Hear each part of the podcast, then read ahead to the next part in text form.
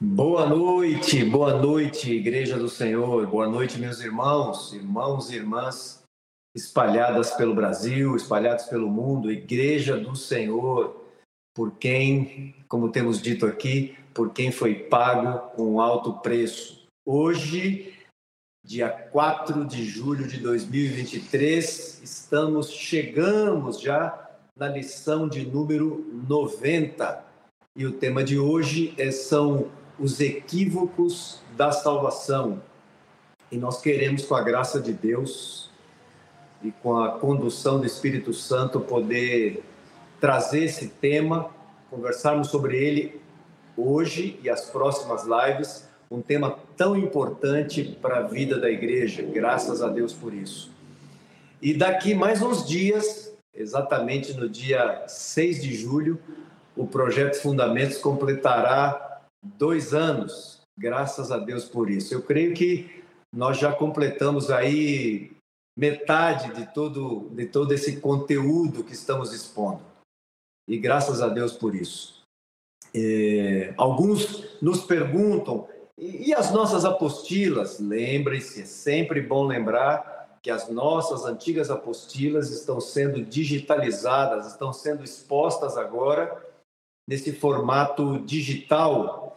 E, então, e se você pretende, quer usar o material impresso, o projeto Fundamentos, no aplicativo você tem essa opção de poder imprimir todo esse conteúdo que está sendo transmitido.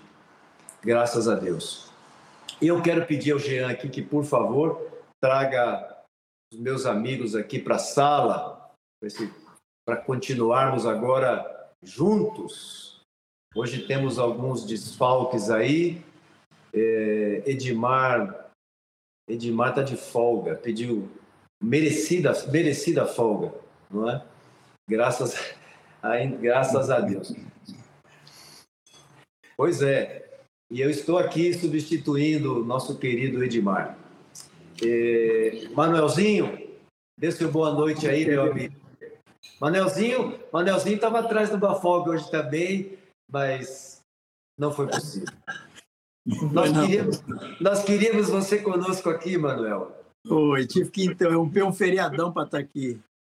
Os irmãos, eu já peço aqui publicamente perdão aos irmãos dos Estados Unidos, à família, aos irmãos aí da igreja nos Estados Unidos, nos perdoe, mas nós precisávamos do Manuel aqui, por favor. Diga-se boa noite, Manuel. Você está de cenário novo aí, né, João? Pois é. Gostando de ver um cenáriozinho diferente atrás de você, tá legal. Estamos ajustando. Boa noite, gente. Marcos, Vanda, Igreja Linda, estamos aqui mais uma vez, cheio de expectativa. Deus vai nos abençoar outra vez, estou seguro disso. Amém, amém, amém. Evangevaldo, Evangevaldo, ele não está de cenário novo, ele está numa outra casa, né?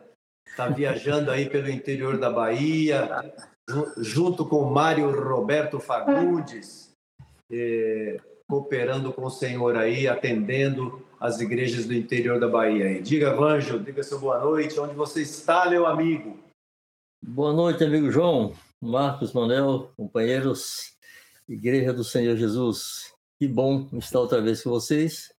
E não importa de onde, né? Nos reunimos. Estamos em Tabuna, Mari e eu, e agora à noite dividimos esforços, né? Atacando em várias frentes. Ele segue atendendo aos irmãos e eu vim estar desfrutando com vocês aqui desse tempo. Amém. Que bom, que bom. Que bom. Graças a Deus que você pôde estar conosco. Marcos Moraes. Marcos Moraes. Ô, João, João querido. Manuel, muito obrigado, Manuel, pelo teu esforço. A gente deu folga para o Edmar, não deu para você, né? Maldade da gente. Mas obrigado pelo teu esforço aí. Não quer agradecer nada, gente não. Querida, Prazer tá igreja amada. Como é? Não quer agradecer, não. Prazer estar tá aqui. Privilégio. Amém. Amém. Amém, amém. Que bom. É, Jean, vem para cá, Jean. Vem para a sala aqui conosco aqui, Jean, por favor. Dê seus, dê seus recados aí semanais. E esse ano, Jean, no, no, no, segundo ano de aniversário, segundo ano de vida do projeto Fundamentos, o ano passado teve uma promoção, alguns sorteios tal. Você está pensando em alguma coisa desse tipo, Jean? Se não tá, vai, se não tá, você vai ter que pensar agora.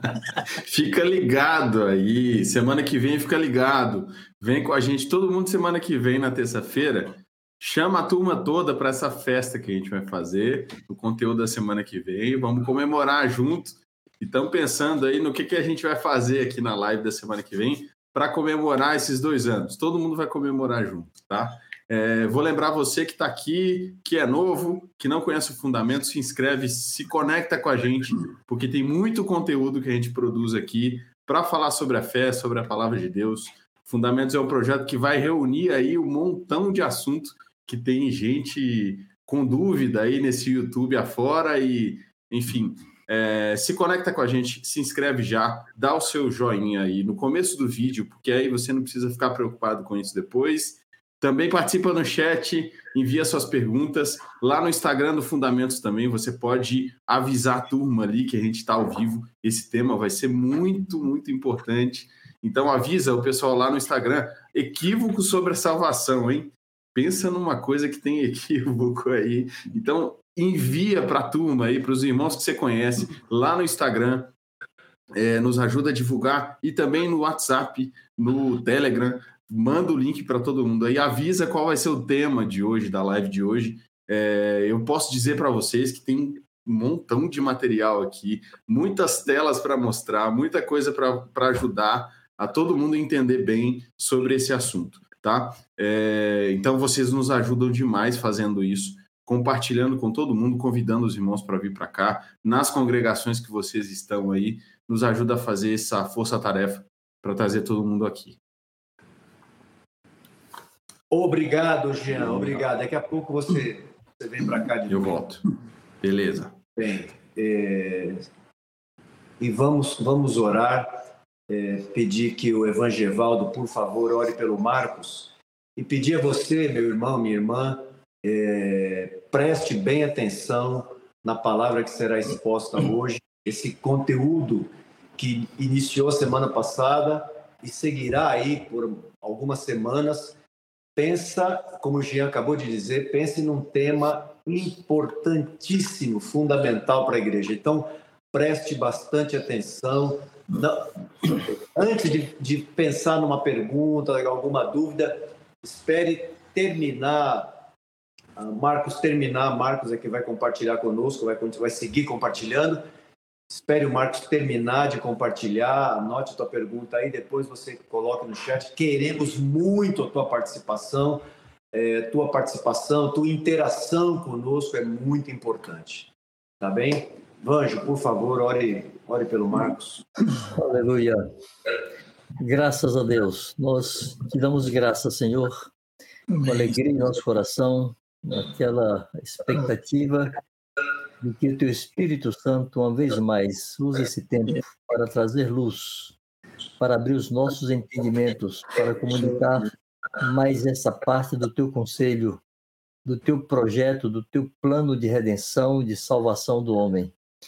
Conceda-nos, Senhor, um coração e a mente de pequeninos abertos, coração de aprendiz, e torna clara a tua palavra para nós. Dá-nos a conhecer, Senhor, a tua vontade sobre isso esclareça dúvidas, remova sofismas, produza temor, Senhor. Desenvolve em nosso coração uma disposição de cooperar contigo e avançar no caminho que tu tens estabelecido para vivermos aqui na terra até o dia da glorificação de nossos corpos, quando tu voltares ou quando ressuscitarmos dentre os mortos. Bendito seja o teu nome. Abençoa Marcos, dirija sua mente, seu coração, seus lábios e que ele seja a tua boca nessa noite. Em nome de Jesus. Amém. Graças a Deus. Amém. Amém. Que a graça do Senhor esteja sobre você, viu, Marcos? Amém. Em nome Amém. de Jesus. Amém. Que assim seja. Bem, queridos, queria começar hoje dizendo a vocês, vem ao meu coração aqui algo que eu quero lembrar aos irmãos. as duas, talvez as duas principais cargas que um pastor de ovelhas eh, tem em relação às suas ovelhinhas que estão pelo campo. Talvez ele tenha duas coisas e às vezes tem que tentar, num momento, fazer uma, no outro momento, fazer outra. É, ele quer primeiro que as ovelhas sejam alimentadas, então tem que conduzi-las né, a pastos verdejantes. E nós temos um pastor que faz isso conosco. Ah, mas há outra coisa que preocupa o coração de um pastor, que é que essas ovelhas não sejam atacadas, atacadas por animais ferozes, por lobos, por leões, e, e o nosso pastor amado também exerceu no seu ministério esse, esse ofício, né? Quanto ele trabalhou para instruir e quanto ele trabalhou para advertir, para ajudar a todos, advertir a todos para que não entrassem em enganos. Nossa live de hoje ela tem mais essa segunda conotação. Tá? É, na semana passada, nós vimos um quadro, nós vimos que a segunda coluna ali falava da justificação, a terceira coluna falava da, da santificação. E hoje nós pensamos, nós estamos entrando agora no tema dessa terceira coluna, que é a questão da libertação da escravidão do pecado. Né? Essa libertação da escravidão do pecado, ela possibilita a santificação. E, no entanto, hoje nós vamos dedicar para falar bastante sobre as, as confusões que existem quando você enxerga os três elementos. Quando a, as três coisas aparecem juntas, que visão nós temos do todo do lugar da justificação, do lugar da santificação e do lugar da glorificação. O perdão dos pecados, a libertação do pecado e a libertação da presença do pecado quando tivermos nossos corpos transformados. Nas próximas lições, nós vamos estar, hoje nós vamos estar falando sobre esses sofismas e nas próximas lições, provavelmente já na próxima lição, a gente vai estar falando aqui sobre quais, como, como é, a palavra de Deus nos ensina de como desenvolver a salvação, como desenvolver a santificação. Hoje nós queremos, primeiro, antes de, de tudo, mostrar alguns enganos que são os mais comuns. Né? E mas antes de mostrar esses enganos, nós queremos fazer algumas afirmações aqui. Algumas afirmações eh, iniciais a respeito da santificação, tá? Nós temos cinco afirmações que queremos mostrar para vocês. Primeiro, só é possível a santificação mediante a fé. Não tem outra forma de santificação. A santificação só é possível mediante a fé. Sem fé é impossível agradar a Deus. Está lá em Hebreus 11, 6. Segundo, a santificação depende da nossa participação. Não é algo que ocorre na nossa vida independentemente de nossa participação no processo. Deus não trabalha assim, tá? E, e, então, o segundo ponto aqui seria esse: está em Filipenses 2,12. É, ela depende de nossa participação. Jean, se puder cortar esse 2 aí, pode, pode cancelar ele, tá? Pode deletar ele. Essa, essa frasinha vai aparecer adiante, tá? É, então, a, a, a, santificação depende totalmente de nossa participação.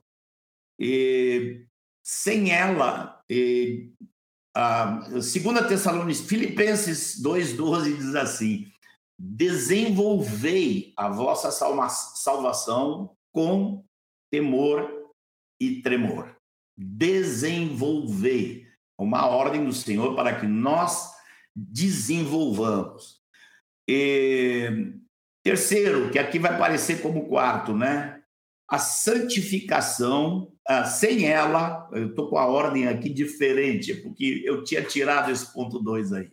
Desculpe, pessoal. Sem ela, sem a santificação, ninguém verá o Senhor. Tá? Está em Hebreus 12. Seguir a paz com Deus e a santificação, sem a qual ninguém verá o Senhor. Seguinte, a santificação. Hum, ó, vamos, eu vou ler como está na tela aí, tá, gente? Pode botar de novo, já. A vida eterna é posterior à santificação. É isso, Marcos? Que história é essa? Então, nós já não temos a vida eterna. Lembrem, a vida eterna ela aparece nas Escrituras como algo que nos foi dado e aparece inúmeras vezes como algo que nos será dado. Romanos 6,22, Paulo diz: Agora, porém, libertados do pecado, transformados em servos de Deus, tendes o vosso fruto para a santificação e, por fim, a vida eterna. Tá?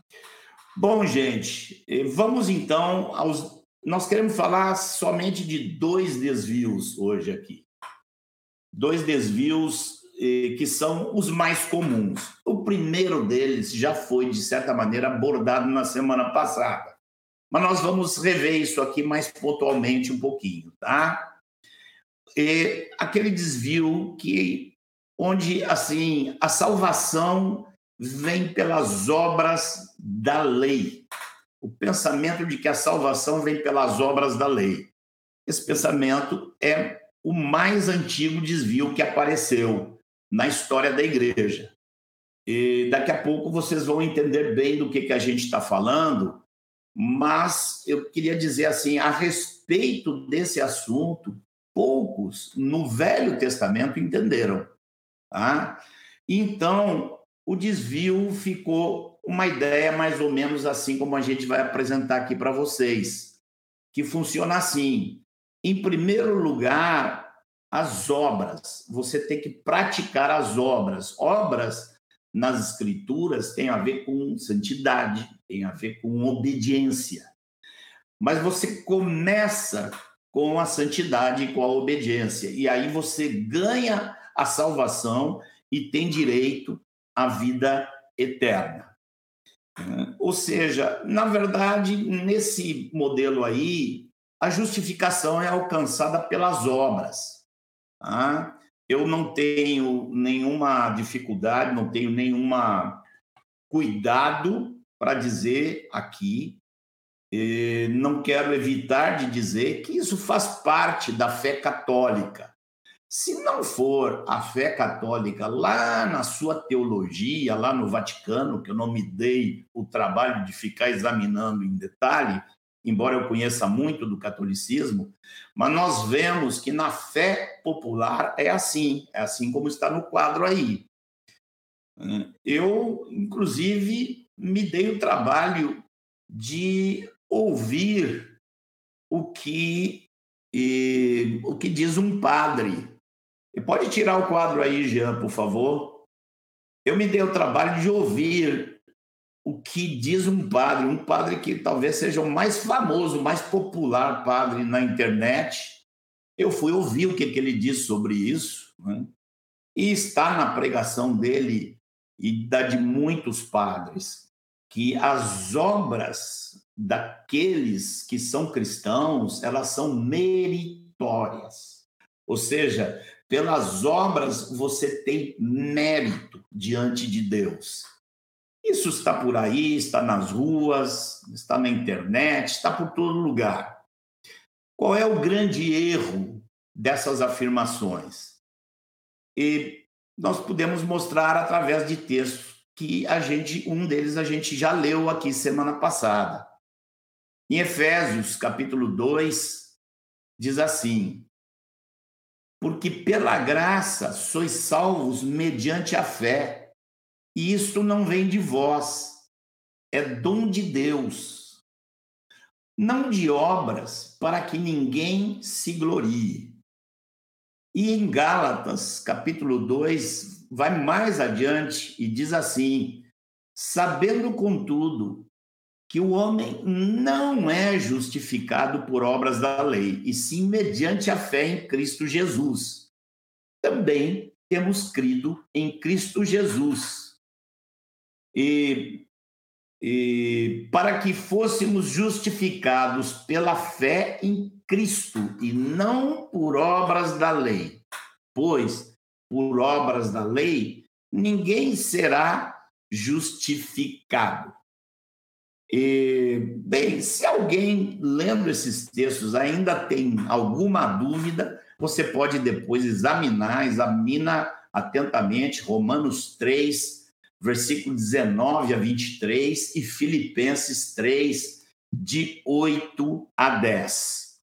Ok?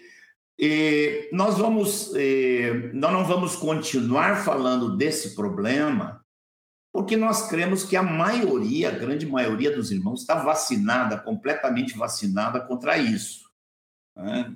Às vezes a vacina faz até um efeito mais, mais do que o que era necessário. E nós vamos ver quando nós formos examinar o desvio ou o engano oposto a esse. Né?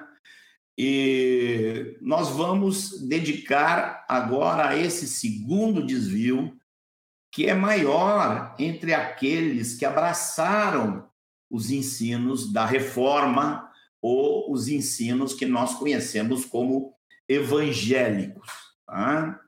Que tem a ver com o que nós vamos chamar aqui de o desvio da pela fé somente pela fé somente. Ou seja, uma vez alcançada a justificação, a eternidade já está garantida.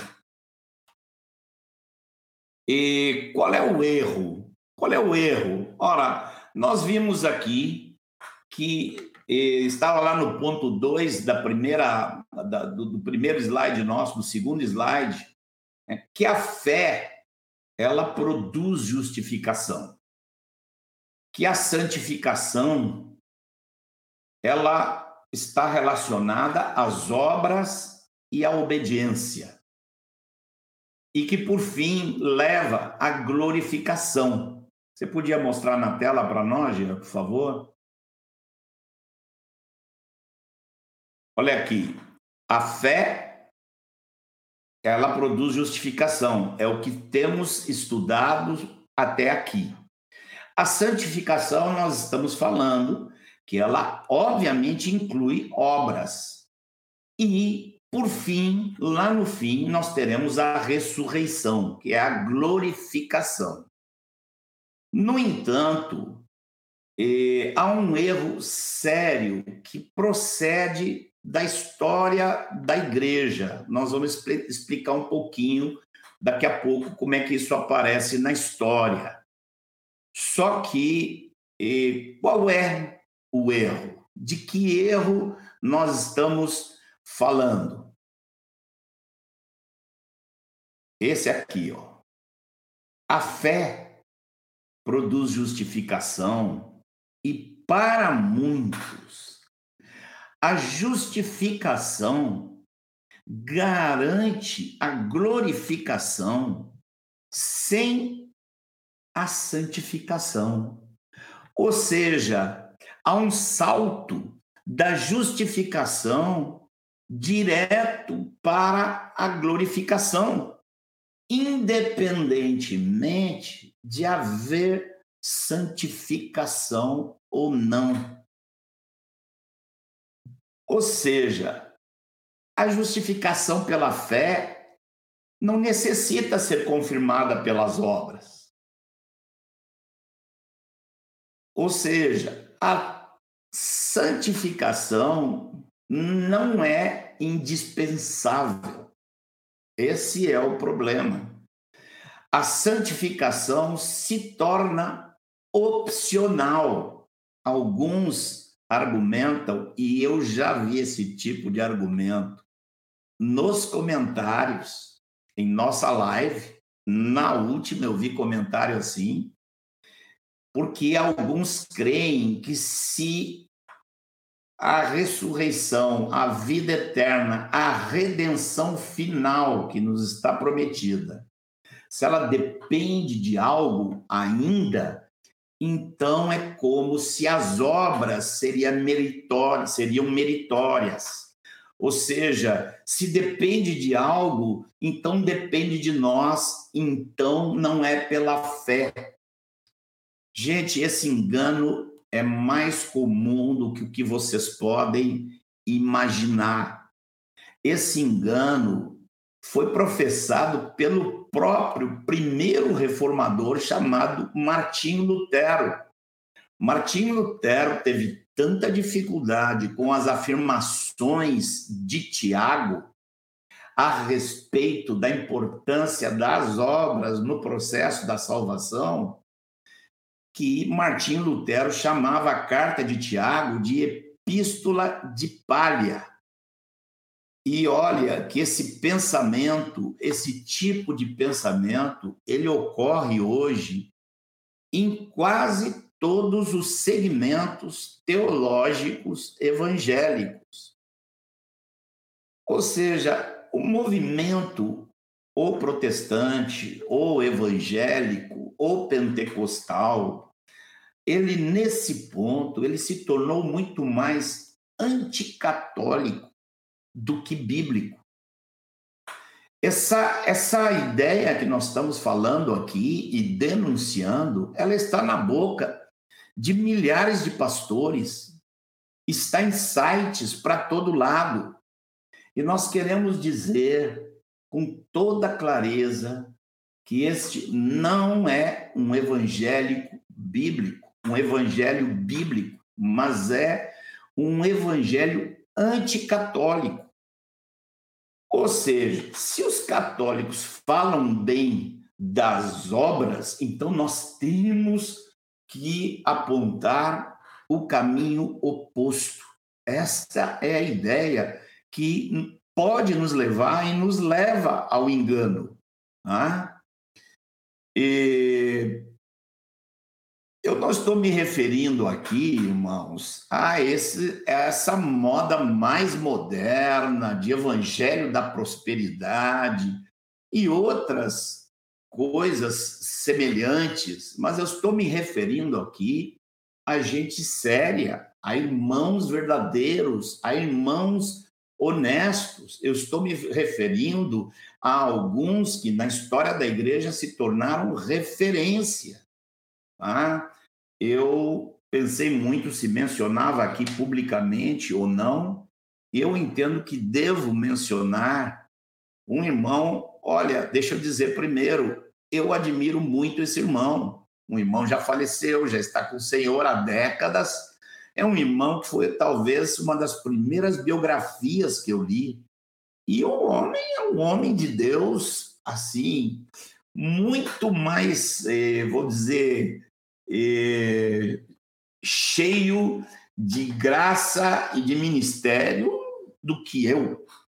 Eu reconheço isso com a maior facilidade mas eh, os seus livros eles trazem uma abertura para esse engano. Eu estou falando aqui de nosso irmão Watmani. Tá? Eh, esse engano ele surge lá na Reforma, como já vimos, que ele começa com o próprio eh, Martinho Lutero, mas essas ideias elas crescem, elas se fortalecem muito ali nos anos 1830, na Inglaterra, e tomaram muito corpo ali em um movimento muito forte de Deus que havia ali, mas essas ideias penetraram ali.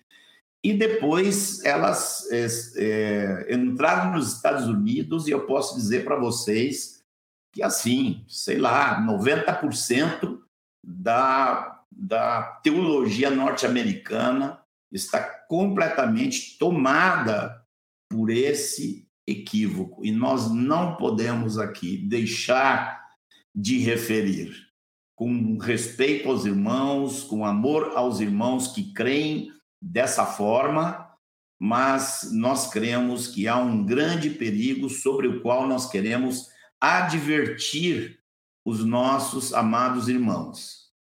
Ah, eu mesmo eh, tive muita dificuldade, porque eu, da minha mente, tinha. Porque o Atmani depois foi e bebeu dessa fonte, desse movimento da Inglaterra. E eu, como fui levado a ler muitos livros dele, tive muita dificuldade para depois seguir casando vários textos das Escrituras com o ensinamento desses irmãos. Então, qual é a verdade? A verdade é que a justificação é pela fé e a santificação também é pela fé. A santificação não é uma obra meritória, mas a santificação é indispensável, porque sem santificação ninguém verá o Senhor. Eu me lembro de um dia que a minha mente foi liberta dessas confusões quando eu li num livrinho de um irmão, um irmão lá da, lá da Escócia. E eu li essa frase: a fé que justifica é a mesma fé que santifica. E nós vamos ler alguns textos aqui que mostram a importância da santificação. Nós já citamos um deles aqui, que é o de Hebreus, capítulo 13. Seguir a paz com todos e a santificação. É uma ordem, irmãos, para seguirmos a santificação, sem a qual, sem a santificação, ninguém verá o Senhor. E olha que o versículo 15 começa é, é, insistindo ainda mais forte, dizendo assim, atentando diligentemente, porque ninguém seja faltoso, separando-se da graça de Deus. Irmãos, a graça de Deus não é uma permissão para não ser tão santo. Muita gente pensa que a graça de Deus é que Deus não exige muita santidade da gente, sabe que a gente é pecador e vai passando a mão por cima da cabeça. Quando a, a graça de Deus não é isso. A graça de Deus é a distribuição do favor, do poder de Deus sobre nós para sermos santos é um favor imerecido. Nós não merecemos nem ser justificados, nem ser santificados. Mas em Cristo nós recebemos tanto a justificação como a santificação. Vamos ver isso claramente na segunda carta de Pedro, no capítulo 1, a partir do versículo 3, Pedro fala assim, ó: visto como pelo seu divino poder nos têm sido doadas todas as coisas que conduzem à vida e à piedade, pelo conhecimento completo daquele que nos chamou para a sua própria glória e virtude. Vocês estão vendo aqui o que, que está escrito nessa carta? Que todas as coisas que eram necessárias para nos conduzir a uma vida de piedade já nos foram dadas.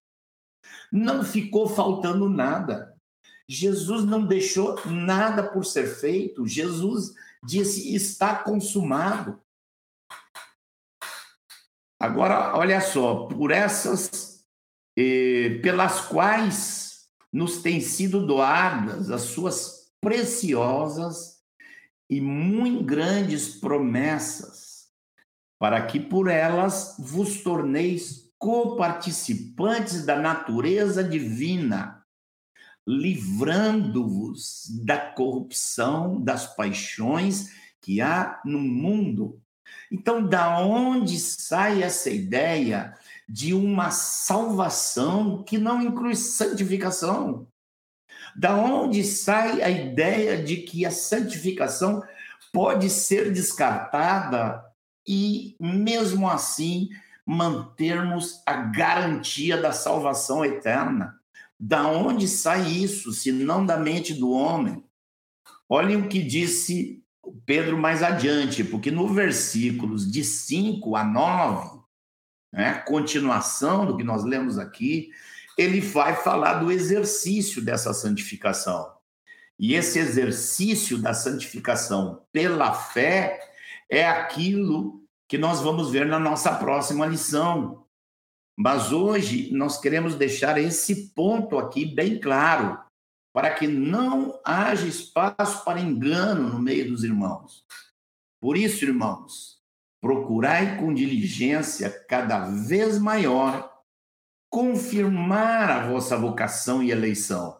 Olha o que diz aqui, que a vocação e eleição devem ser confirmadas. E confirmadas por quem? Por nós. Como? Com diligência.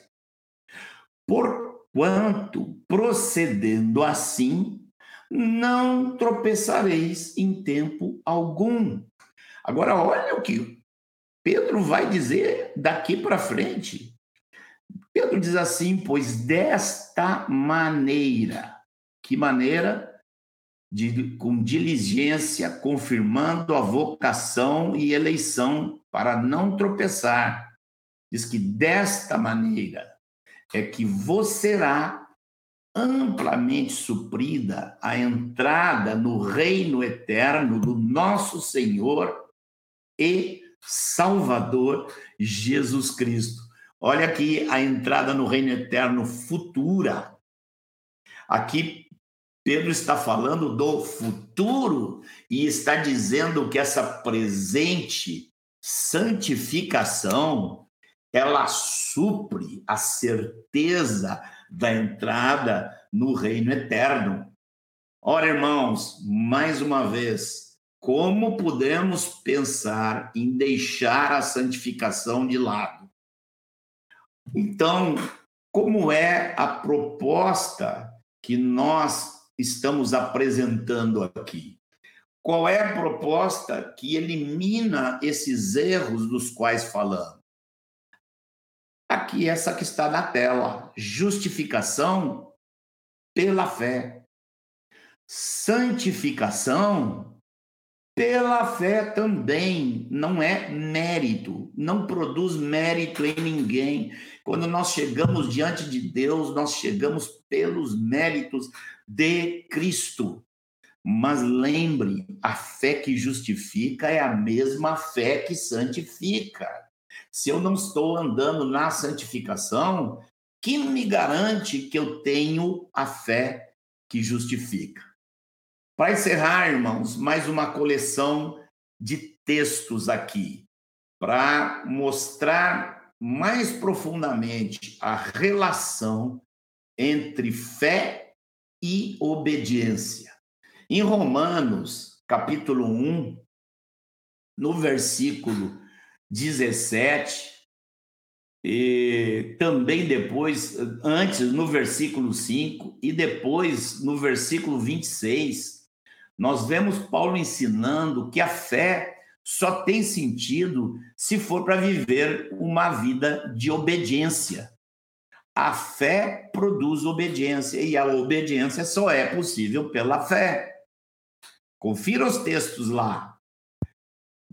Nós vemos isso também no Velho Testamento, em Deuteronômio 9, 23. Confira lá você vai descobrir que a desobediência é prova não só de rebelião, ela é prova de incredulidade. Como é que alguém diz que tem fé e não tem obras?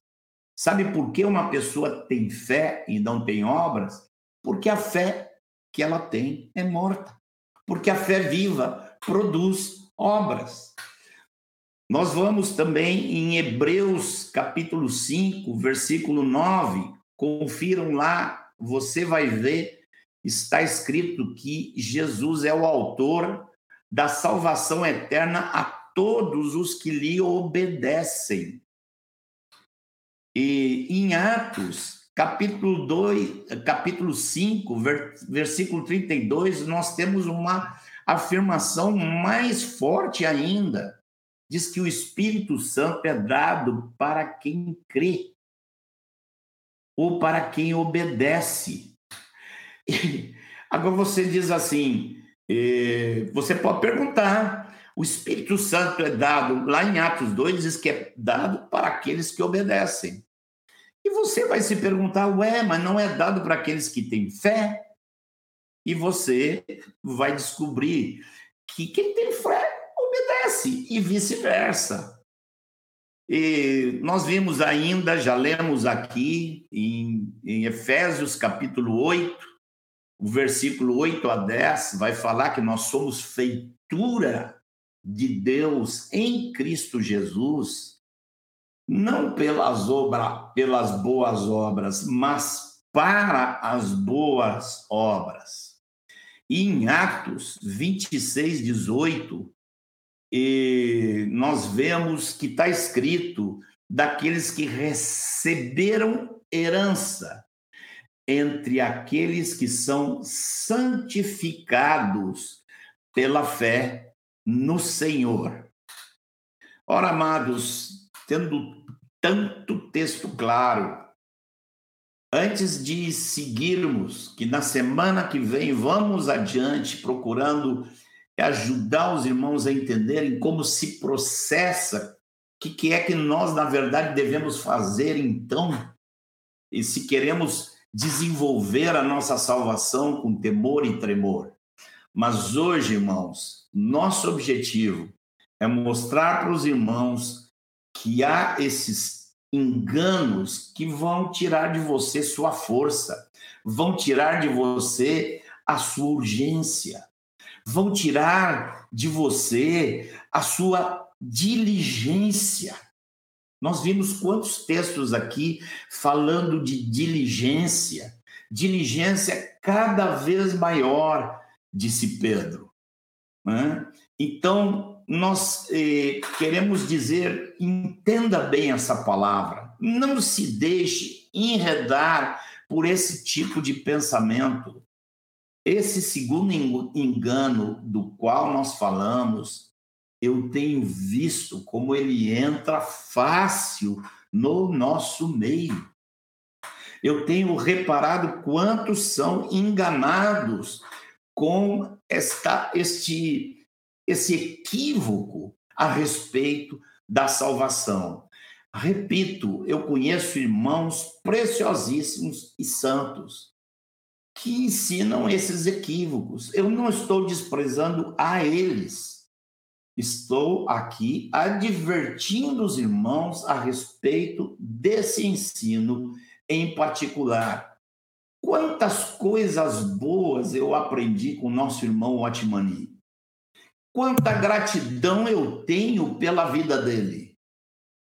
Ou seja, eu ao dizer que vejo este erro nos ensinamentos dele, não estou desprezando a ele, mas estou querendo ajudar você, meu irmão, você, minha irmã, você pequenino que está começando, você recém-batizado, você juvenil, jovenzinho de 10 anos, Cuidado, abra seus olhos, desenvolva a sua salvação. E isso tem que ser feito com temor e tremor. Semana que vem nós vamos estar aqui para mostrar como isso é feito pela fé. A justificação é pela fé e a santificação também é pela fé. Então, irmãos, ficamos com as nossas perguntinhas de hoje. São apenas duas perguntas. Primeira, quais textos demonstram o erro da salvação baseada em obras? Acho que você já sabe, você tem certeza que a salvação não é baseada em obras, mas você sabe os textos? Você sabe mostrar nas escrituras para alguém que você tiver procurando ajudar? Segunda pergunta: quais textos demonstram o erro da salvação sem santificação? E são essas duas perguntinhas para hoje. Que o Senhor nos abençoe. Jean, querido, coloca os companheiros aqui. Obrigado, queridão. Graças a Deus. Muito obrigado, Marcos, por compartilhar essa palavra, por nos trazer à memória esse tema tão importante eh, no meio da igreja. Não é sem razão, queridos. Jesus, quando está falando de sua vinda, se não me falha a memória, Jesus repete três ou quatro vezes: Não vos enganeis. E, e hoje, relacionado nos dias de hoje, relacionado a este tema, há muito engano, há muito equívoco sobre esse tema. Muito obrigado, Marcos, mais uma vez, por nos trazer estes alertas. Em nome de Jesus, graças a Deus. Vanjo, Manuel, eh, lhes dou aí a, a liberdade de falarem, fazerem comentários, eh, grifar, ressaltar, destacar o que acabamos de ouvir. Vai, Vange, vai primeiro, Vange. Ao microfone. Eu sei que você vai falar agora, depois vai voltar a falar um pouquinho mais, então você Estão me chamando de tagarela aí, viu, João? Mas, assim, é impressionante como se confunde, é, o, o, ao contrário, como se tenta separar fé e obediência, é uma coisa que a Bíblia é, coloca, demonstra que andam juntas. Em Hebreus 3, versos 18 e 19, isso fica muito claro. Está escrito assim: E contra quem jurou que não entrariam no seu descanso, senão contra os que foram desobedientes? Vemos, pois, que não puderam entrar por causa da incredulidade. Não entraram pela incredulidade ou pela desobediência? Então a Bíblia não consegue separar essas duas coisas. Quem crê, obedece. Se alguém não obedece, não crê. Essa fé não é genuína. É como Marcos disse: se a fé não serve para a santificação, então ela não valeu para a justificação. Porque se você creu para ser justificado, você crerá para ser santificado. Então, que o Senhor é, traga luz à mente de todos os santos e convicção no coração para andar de acordo com essa luz. Sem santificação, ninguém verá o Senhor. E é pela fé que logramos ser santos, que conseguimos ser santos. Manuel, diga, Manuel. É isso mesmo. E o Vanjo tocou no, no ponto central. o ponto central aí é que muitas pessoas não tem muita clareza ou tem uma ideia errada da fé. Né? E pensa que a fé é um instante. É, se vocês voltarem lá atrás, no ciclo 4, onde nós ministramos sobre a fé, tem duas ministrações sobre a fé que salva lá, e lá abrange bem esses aspectos da, da fé, porque eu acho que isso que é o centro da confusão, né? Porque as pessoas pensam que fé é um instante. Por exemplo, fé não é uma foto. Fé é um filme. Não basta você mostrar a foto e dizer um dia eu criei e fui salvo e agora fui certificado e agora estou esperando o meu prêmio. Você tem que seguir crendo. Você tem que seguir obedecendo. Não basta um dia eu obedeci o Senhor. Não, você tem que seguir obedecendo até o último dia. Então, essa fé que é como uma moeda, né? De um lado fé, do outro lado obediência. Se você separar, perde o valor, não existe. Como o próprio Tiago fala na sua carta, a fé sem obras é morta. Então, essa fé é o divisor dessa questão. Se você tem um entendimento errado sobre a fé, você vai ter um entendimento errado sobre a santificação e a glorificação e esse processo que Marcos está trazendo para nós. Mas se você ajusta o seu entendimento de fé, de que fé e obediência andam juntos, e aí a, a coisa se resolve rapidamente. O Senhor nos dê graça para entender que o Espírito Santo nos revele essas coisas. Amém. Eu Amém, tenho a impressão, Manuel, que. Desculpe, João. Pode falar. Quer dizer falar. algo? Não, pode dizer. Eu tenho a impressão, Manuel, é, que mesmo alguns que entendem que a verdadeira fé ela produz obediência, eles ainda creem que a justificação garante a glorificação. É impressionante como isso acontece. E, e, e, eu, queria, eu queria esclarecer algo aqui, e já passo de volta para você, João. Não, segue, Marcos, pode seguir. Os irmãos devem ter reparado que a gente teve uma dificuldade aqui de concatenar os slides. Tá? É por, mas assim, eu queria deixar claro para vocês que não é culpa do Jean, viu, gente?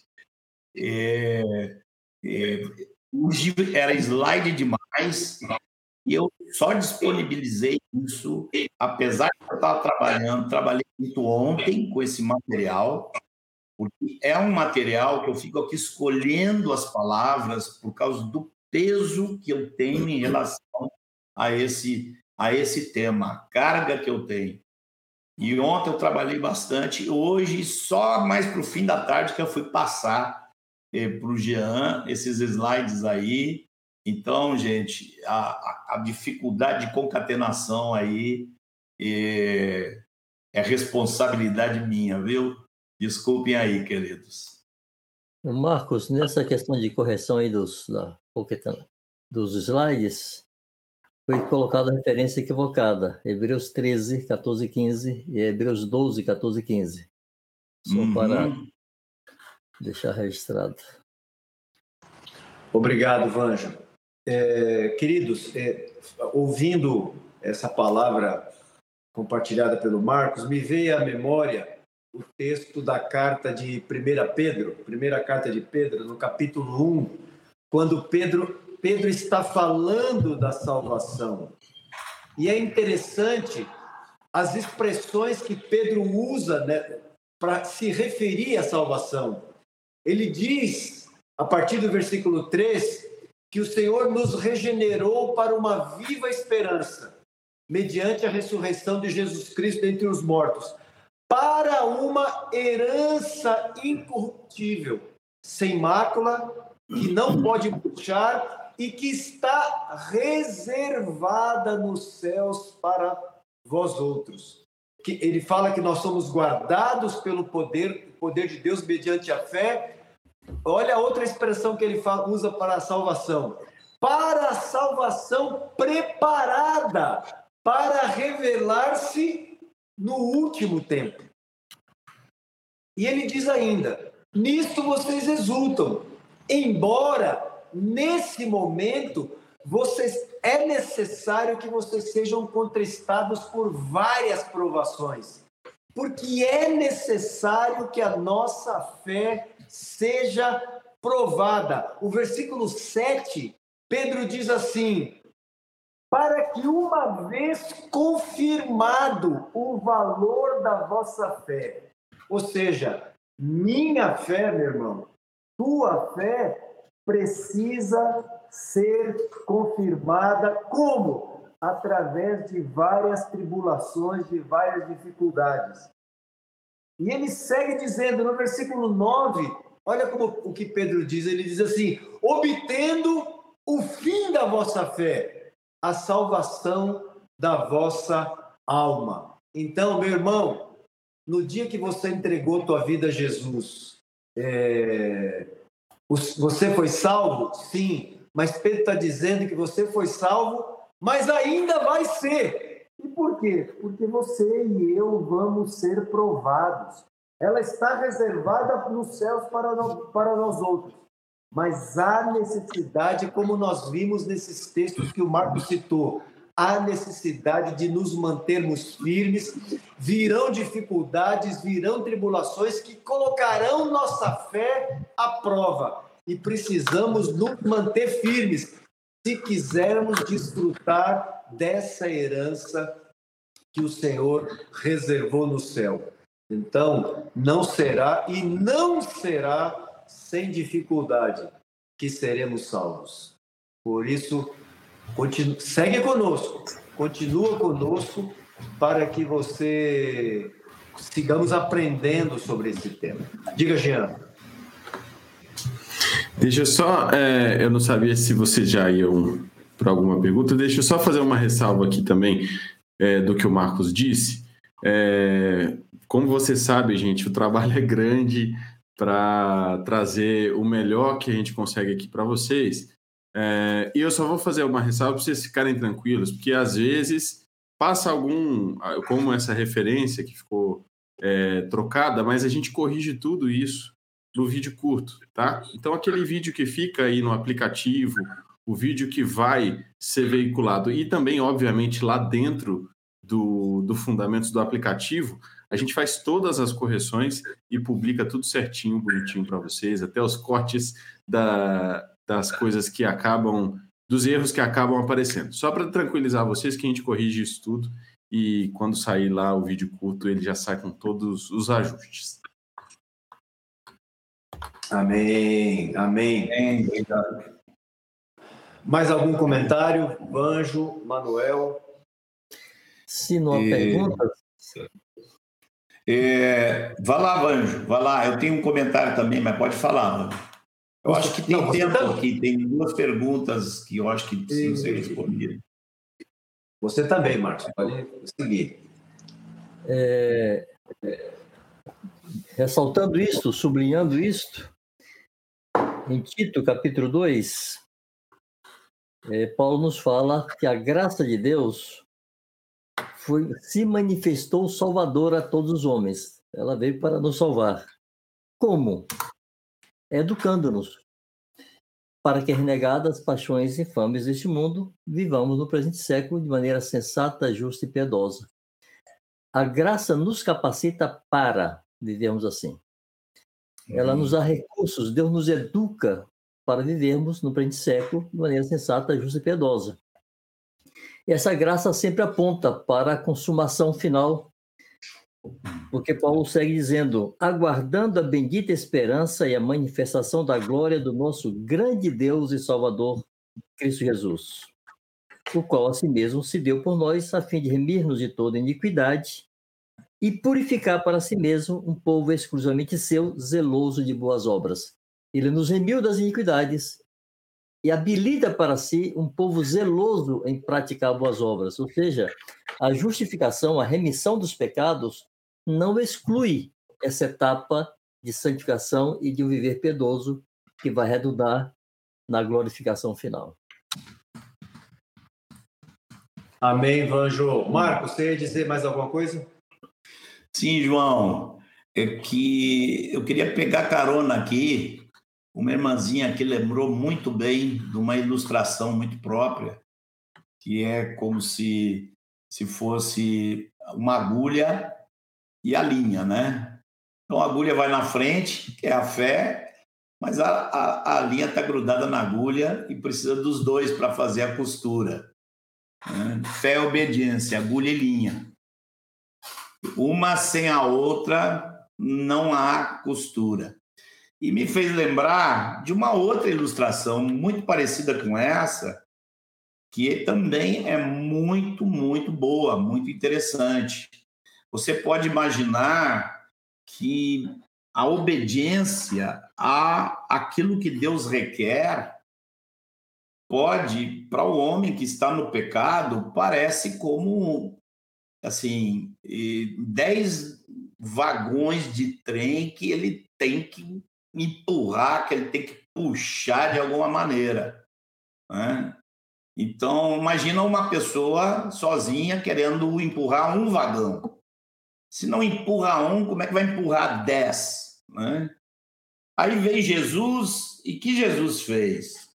Jesus disse: Ó, oh, gente, não precisa mais fazer esse vagão andar. Agora eu entendo que vocês não conseguem e tá, e tá tudo assim. Não, Jesus não fez nada disso. Jesus botou, se já tinha 10 vagões, Jesus botou mais 90. Ficou, quando você vai ao Sermão do Monte, não tem nada que se compare ao Sermão do Monte em nível de exigência. E o que, que Jesus fez então? Botou mais 90 vagões, só que ele botou a locomotiva. E a locomotiva do Senhor é o tema da nossa próxima live.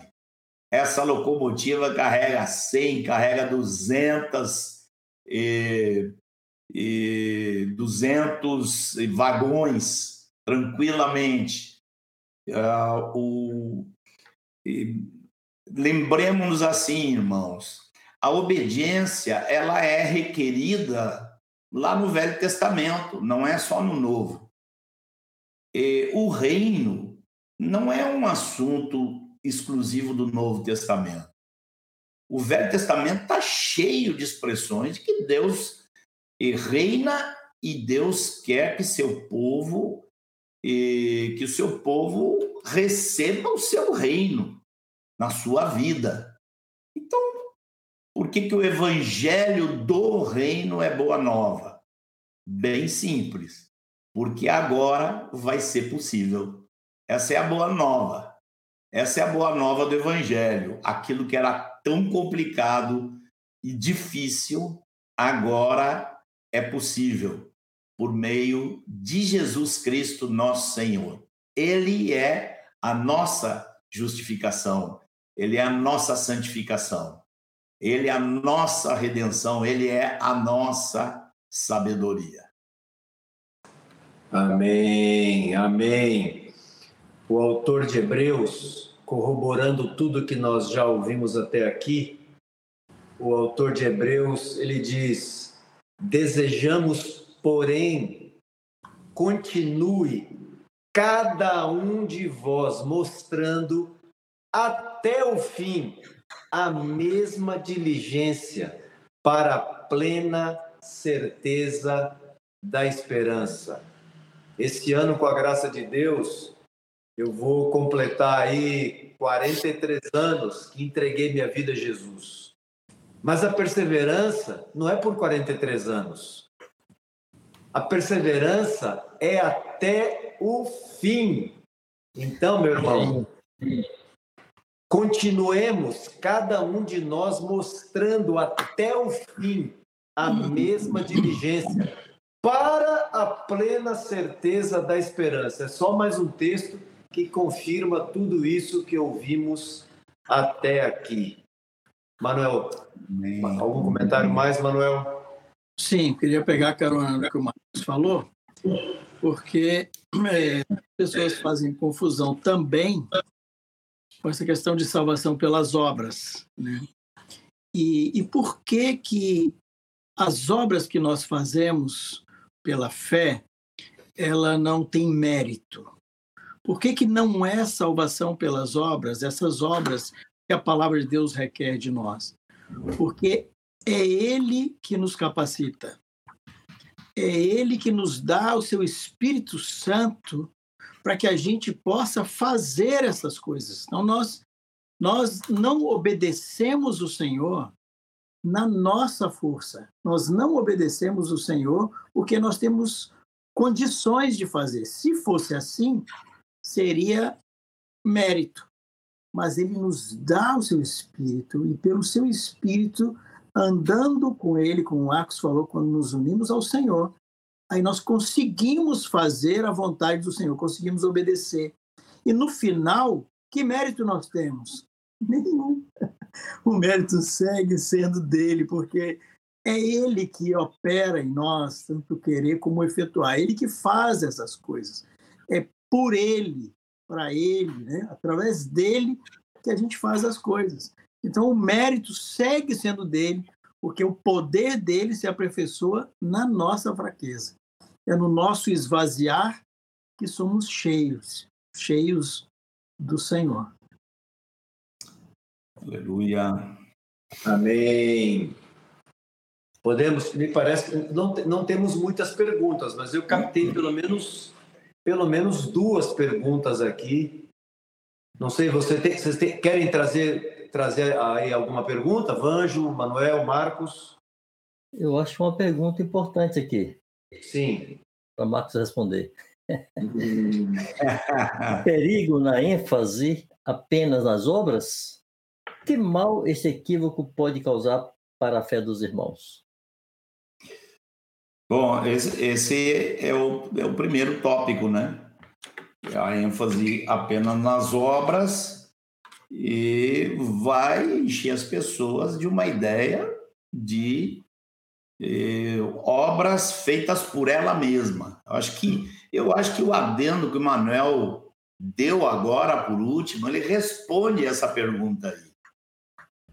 Eu acho que está respondida já no desenvolvimento da live. Também. Sem falar que a, essa fé anula a cruz, né? Como diz Paulo, está desfeito o escândalo da cruz. Se eu posso salvar a mim mesmo por minhas obras, que veio Jesus fazer naquela cruz em meu lugar? Para que me serve a sua graça que me capacita? Então, é pela fé na obra de Cristo na cruz e na obra de Cristo em nós, vivendo em nós. É Ele que vive em nós. Amém, Anjo. O, o Rogério Justo, é, ele, ele, fa, ele faz uma pergunta, mas é uma pergunta misturada com uma afirmação, não é? é ele diz: mediante o exposto, pode-se afirmar que a obediência é o fundamento da fé, da justificação e da santificação? O que pensam, meus amigos? Eu diria assim, que é, tem uma pequena confusão aqui entre causa e efeito. Uhum. Ah, na verdade, a santificação é o desenvolvimento da obediência. A piedade é a santificação se desenvolvendo. Então, eh, se, se a santificação é o desenvolvimento uma, de uma vida de obediência, de boas obras, uma vida piedosa, não pode a santificação ser baseada nela mesma. Né? A santificação não é baseada na santificação. Então, eh, a obediência é como que o resultado aqui. Né? Como nós vimos aqui, a linha, a agulha representa a fé, ela vai na frente. A locomotiva representa a fé, ela vai na frente. Então, não penso que seria boa essa afirmação de que a obediência é o fundamento da fé. Uhum. Ah, mas para obediência. Vai, vai. A afirmação bíblica é: sem fé é impossível agradar a Deus, e não o contrário, né? É a fé que produz obediência. Eu ensino teu antigo, Marcos, há quase 30 anos atrás, você trouxe esse exemplo da linha e da agulha e da locomotiva, você fez uma afirmação. O mandamento exige obediência, mas não produz obediência. Ele exige. A fé é quem produz obediência. Então, a obediência não pode preceder a fé. Ao contrário, a fé vem antes. Amém. Desculpa. Amém. Não, era por aí mesmo, eu só inverter, dizendo que o, o fundamento é a fé. Isso. Isso. Que fique, fica registrado para você aí, viu, Rogério? A pergunta e, a, e, o, e o, esclarecimento aqui. É, a, a, ele se denomina aqui o ensino domiciliar considerando nossa. Você pode colocar isso. Considerando nossa inerente imperfeição, mesmo com a constante luta contra o pecado, o que pode acontecer com alguém se quando Jesus voltar ele ainda tiver dificuldades do seu caráter que não foram vencidas. E aí, amigos meus? Eu não queria estar na pele dele. É, a gente tem que fugir dessa possibilidade. Eu acho que o mais recomendável é fugir. A melhor, a melhor fugir coisa a fazer. Amém, Marcos, é isso mesmo. Então, a, no, no... A, a, a, grande questão é porque assim, ó, se dissermos que não temos cometido pecado, a nós mesmos nos enganamos. Sim. Então, a gente está nessa estrada de aperfeiçoamento. A grande questão é: nós estamos fazendo o que Pedro fala? Nós estamos falando o que Paulo fala no capítulo 6 da carta aos Romanos? O que Pedro fala no capítulo 1 da sua segunda carta? Ou nós estamos simplesmente negligenciando?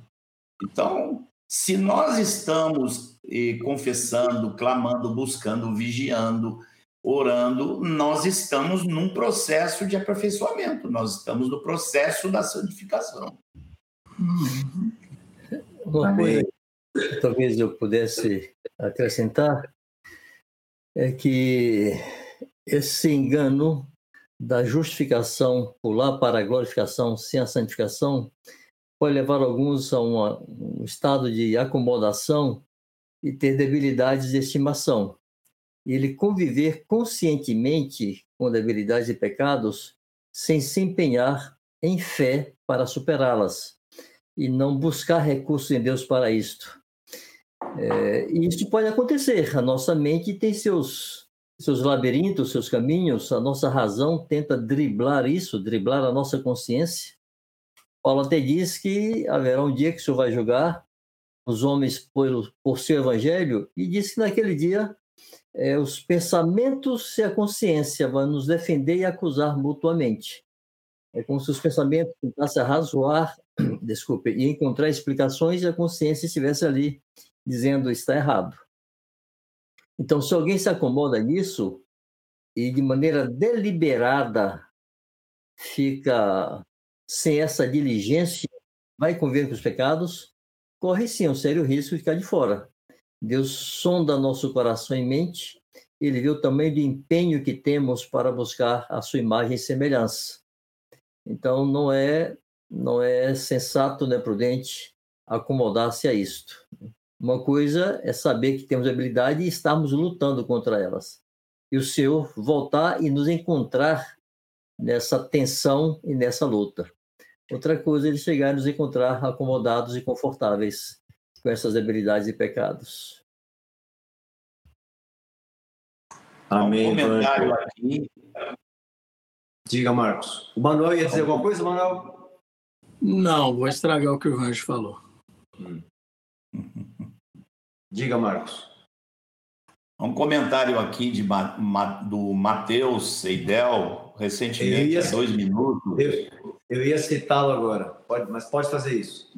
Então, é, nenhum reformador acreditava que a santificação era opcional para a salvação. E Lutero e Calvino acreditavam que a justificação e santificação são necessariamente um conjunto. É, poderia dizer para você, é, Mateus, e não é bem assim em relação a Lutero. Lutero teve muitos problemas com a carta de Tiago, como nós já mencionamos aqui. Ele não engolia a carta de Tiago, porque Tiago fala, explica, exalta a fé verdadeira que produz obras e conclui, conclui Tiago, dizendo assim: verificais, pois, que somos justificados pelas obras e não pela fé somente. Olha que afirmação contundente de Tiago. E o Lutero não gostava disso e claramente chamou a carta de Tiago de carta de palha, considerando que boas obras eram madeira, feno e palha. Com todo, com todo respeito à, à, à memória de Lutero, mas ele viajou na Bíblia aí, hein? Esqueceu do que estava escrito. Leu, mas não entendeu. A palavra de Tiago é claríssima. Marcos, por favor, repete esse texto. Por favor. Qual o texto? O texto de Tiago. E, Tiago, Tiago conclui a fala dele sobre as boas obras, dizendo: Verificai, pois, que o homem é justificado pelas obras e não pela fé somente. Por que que Tiago disse isso? Porque Paulo pregava muito insistentemente a salvação pela fé e corretamente, inspirado por Deus.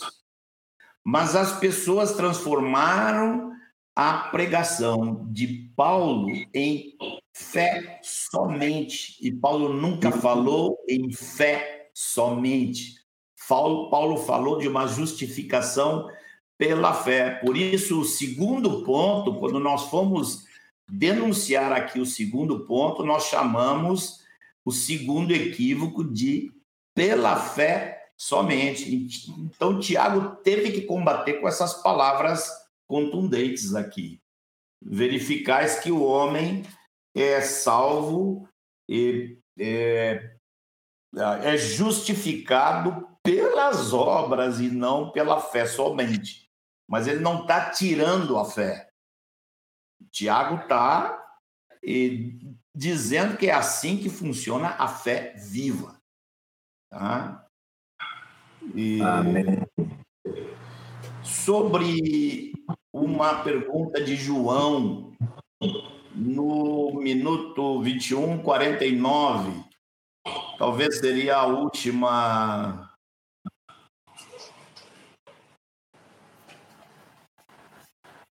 E Mateus eh, eh, fala aqui que Lutero mudou de ideia depois. É, só que essas ideias, se ele mudou de ideia, ótimo. Só que o que ele falou permanece e influencia a teologia de forma imensa hoje em dia. É, mas o João Segue faz uma estrago. Hum? Segue produzindo estrago na mente Segue de muitos. produzindo estrago. Devia de tirar dos livros dele essa, essa expressão, né? Pois é. O que, que você acha, Porque... João, de eu responder a pergunta do João? Responda a pergunta do João. Minuto 49. A salvação seria um ato externo de Deus em nós, enquanto que a santificação seria um ato desenvolvido internamente por estarmos na condição de salvos? Gente, eu acho que a resposta para essa pergunta não é só para o João, mas serve para todos nós. Os irmãos entenderem por que, que eu faço questão de responder essa pergunta.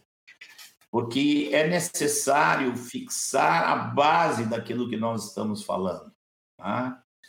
Nós não podemos dizer que a salvação é uma coisa e a santificação seria outra coisa. A salvação seria algo assim e a santificação seria algo assim. Porque a santificação está incluída na salvação. A salvação se constitui de justificação, santificação e glorificação. Ah? Então, a salvação inclui a santificação. Não está em algum paralelo à santificação. Irmãos, desculpem, talvez um outro esclarecimento, fazendo aí é, coro com isto. Alguns comparam Romanos 4 e Tiago 2 e falam dessa suposta contradição entre Paulo e Tiago, Em Romanos 4, Paulo está se referindo à promessa de Deus que Abraão teria um filho. E Abraão não teria o que fazer além de crer. É, isso aponta para a nossa justificação. Em Tiago 2, ele está se referindo ao sacrifício de Isaac. Era uma obra, havia uma obediência a ser praticada aí. E Abraão a praticou, por fé, crendo que Deus poderia, inclusive, lhe devolver o filho. Então, é, os apóstolos usaram situações da vida de Abraão, em que no momento Abraão creu e Deus lhe daria um filho. É o que ele podia fazer.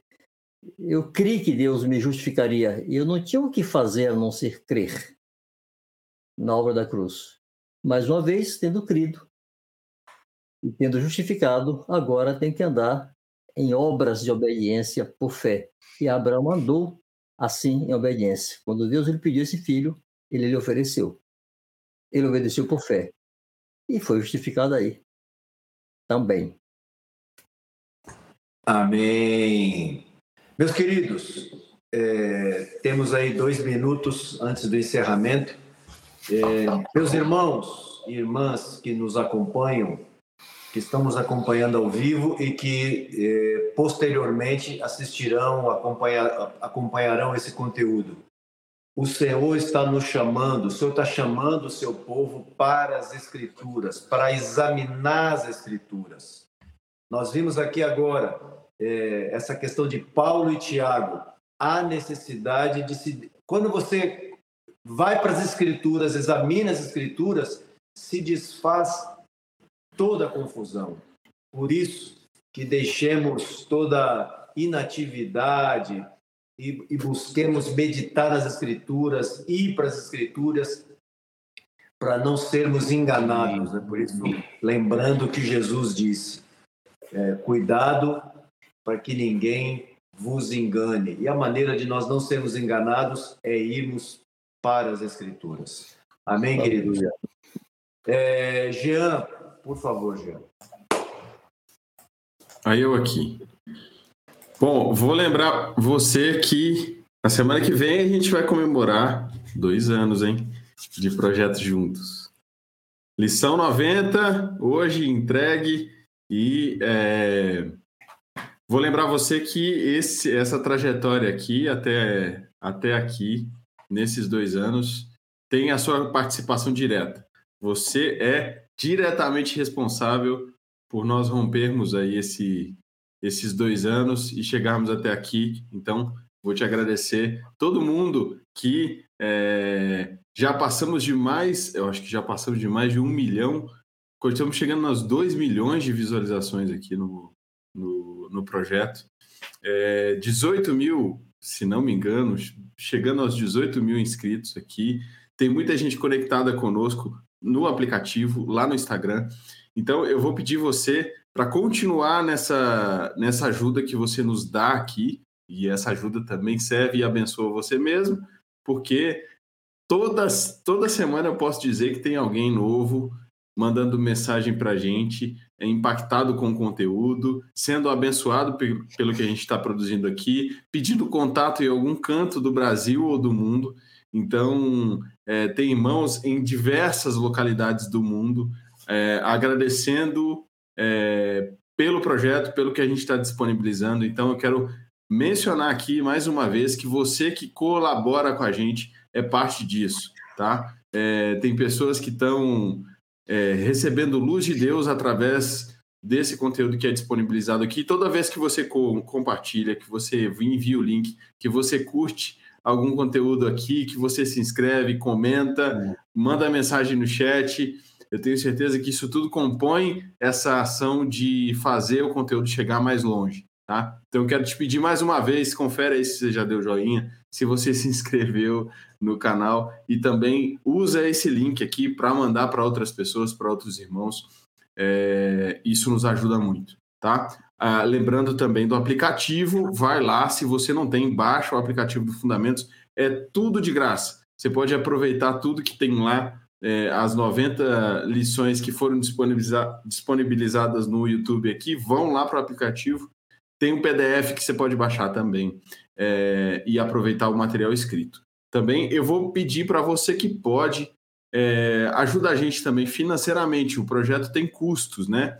É, então você que consegue contribuir financeiramente, vai lá no site do Fundamentos e escolhe uma das maneiras para contribuir e vem fazer parte dessa cesta aí que mantém o projeto no ar Amém. e tudo que é desenvolvido aqui, tá? Então, é, mais isso, contamos com isso. 100% do, do, das contribuições vão para a manutenção do projeto. Então, a gente conta com você também para essa ajuda, tá? Então, semana que vem tem novidade aí, a gente vai preparar alguma coisa para a gente comemorar junto os dois anos.